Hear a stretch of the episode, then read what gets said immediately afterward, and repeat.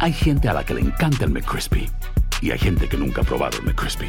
Pero todavía no conocemos a nadie que lo haya probado y no le guste. Para pa pa pa.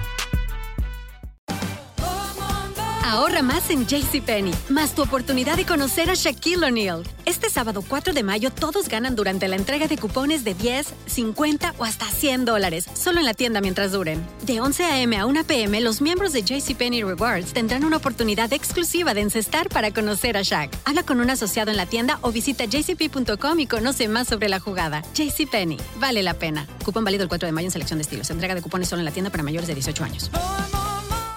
¿Quieres regalar más que flores este Día de las Madres? The Home Depot te da una idea. Pasa más tiempo con mamá plantando flores coloridas, con macetas y tierra de primera calidad para realzar su jardín. Así sentirá que es su día todos los días. Llévate tierra para macetas Bigoro por solo $8.97 y crece plantas fuertes y saludables dentro y fuera de casa. Recoge en tienda y sigue cultivando más momentos con mamá en The Home Depot. Haces más, logras más. Más detalles en homedepot.com diagonal delivery.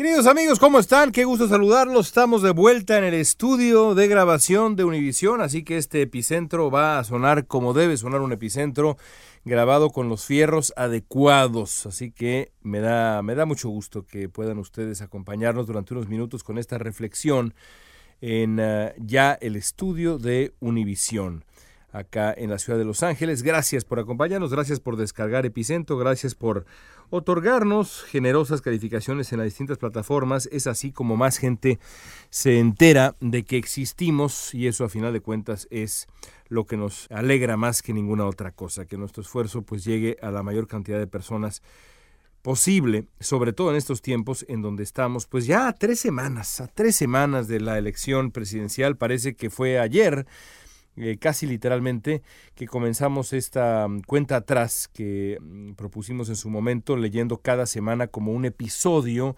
de una pelea de boxeo, sugiriendo también que Donald Trump eh, necesitaba ganar la mayoría de esos rounds, de esos episodios, para tener una verdadera oportunidad de ganar por las buenas la elección presidencial.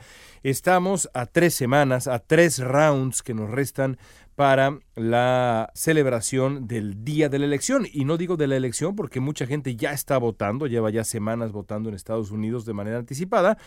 Así que no podemos tampoco decir que el día de la elección es la elección, como ocurre en otras partes del mundo, porque en Estados Unidos no se da así, aunque por supuesto la mayoría de los votos se emiten, se eh, efectúan el propio día de la votación, en este caso el día 3 de noviembre. ¿Cómo están las cosas a tres semanas de la, de la votación en Estados Unidos, de la gran votación, del día de la elección? Bueno, la realidad es que Donald Trump necesita, iba yo a decir un milagro, o poco menos que un milagro, pero lo cierto es que tampoco hay que exagerar.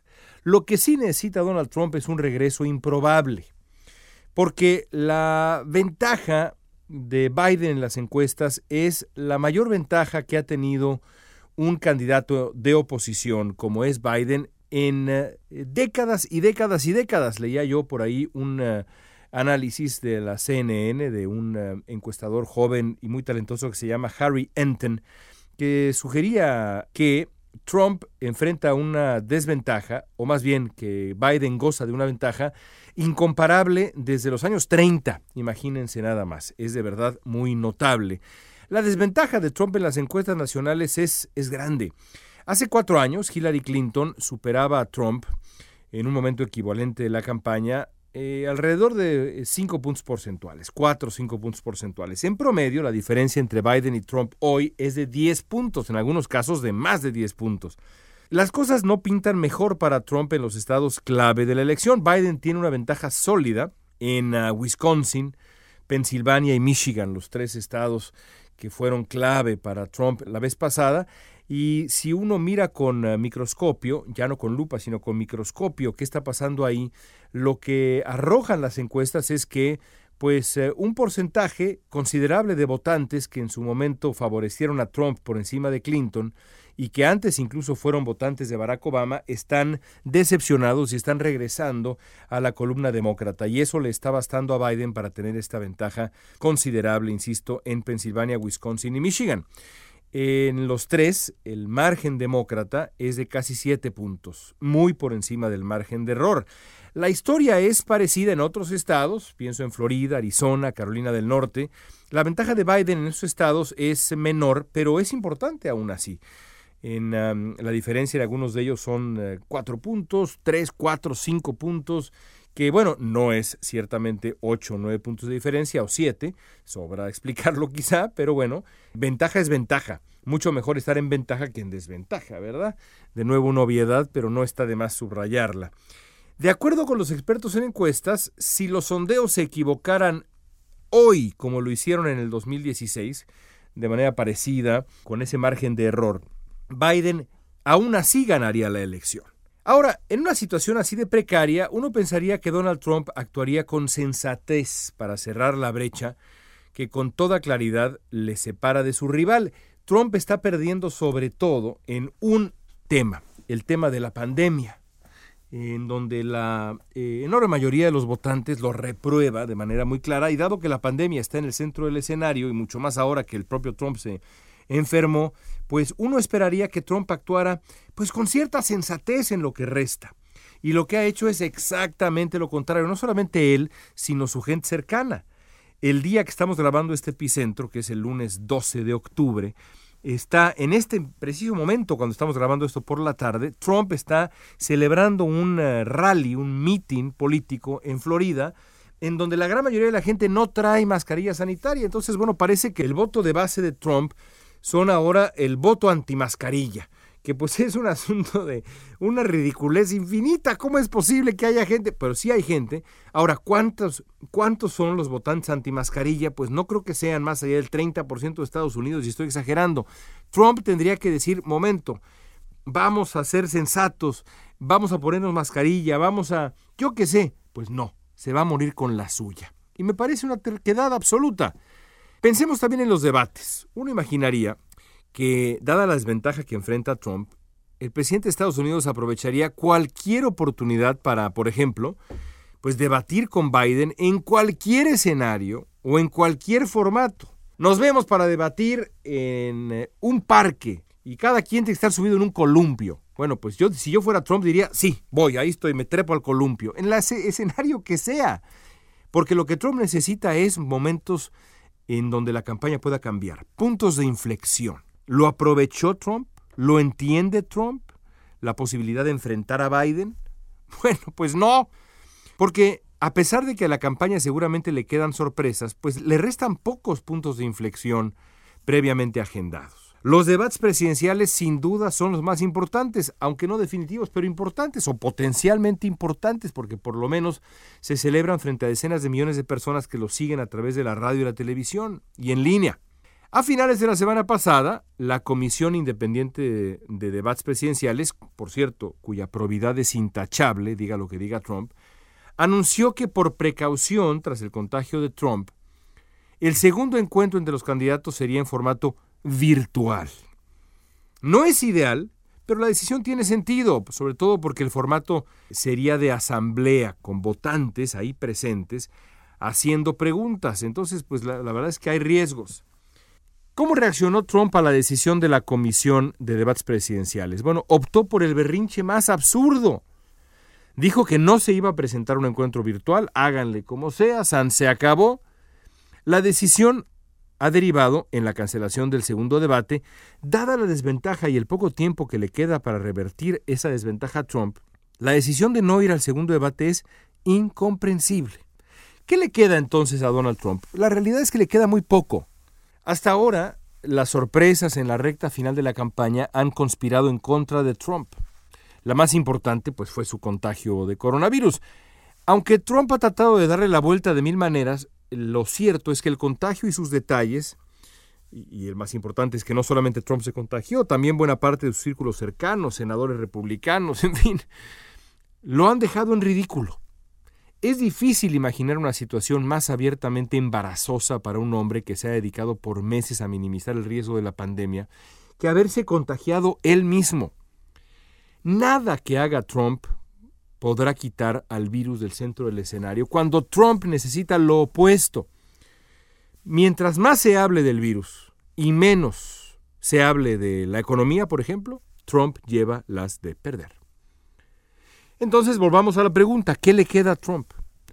Pues la respuesta está en la naturaleza impredecible del 2020. Eh, Hace cuatro años la campaña cambió de rumbo en los últimos días, las últimas jornadas, cuando el eh, entonces director del FBI, James Comey, decidió sacar el asunto de los correos electrónicos de Hillary Clinton cuando faltaba muy poco tiempo.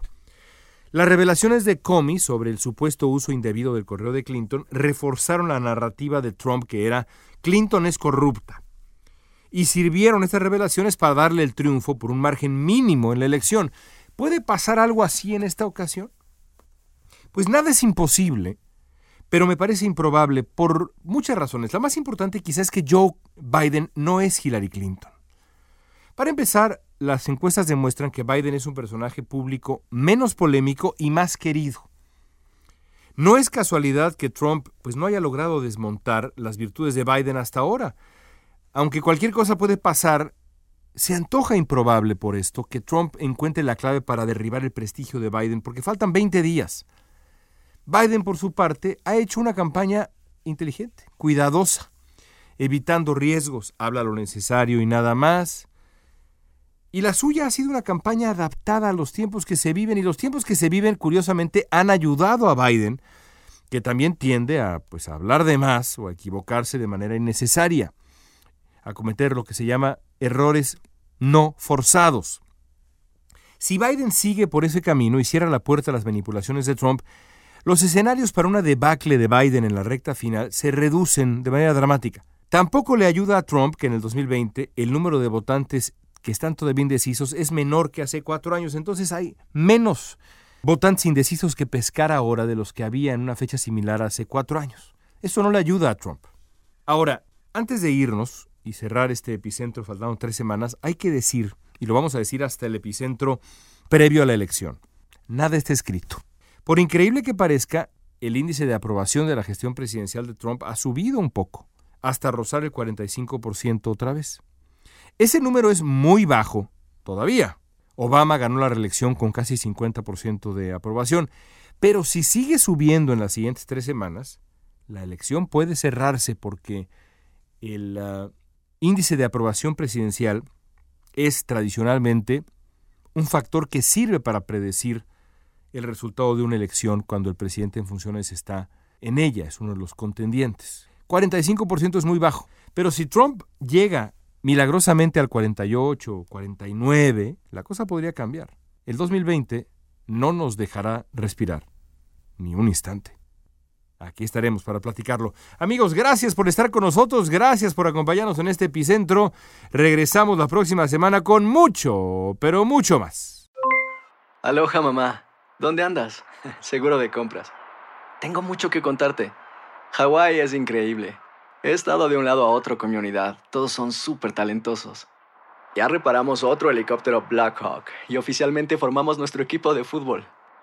Para la próxima te cuento cómo voy con el surf y me cuentas qué te pareció el podcast que te compartí, ¿ok? Te quiero mucho. Be All You Can Be, visitando goarmy.com diagonal español. Hay gente a la que le encanta el McCrispy y hay gente que nunca ha probado el McCrispy. Pero todavía no conocemos a nadie que lo haya probado y no le guste. Para, pa, pa, pa.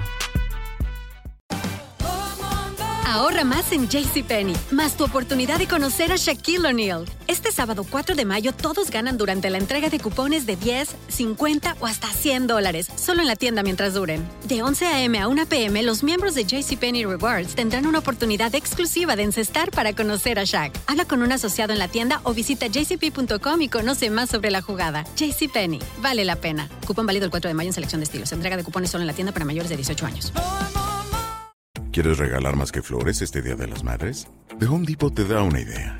Pasa más tiempo con mamá plantando flores coloridas, con macetas y tierra de primera calidad para realzar su jardín. Así sentirá que es su día todos los días. Llévate tierra para macetas Bigoro por solo $8.97 y crece plantas fuertes y saludables dentro y fuera de casa. Recoge en tienda y sigue cultivando más momentos con mamá en The Home Depot. Haces más, logras más. Más detalles en homedepot.com diagonal delivery.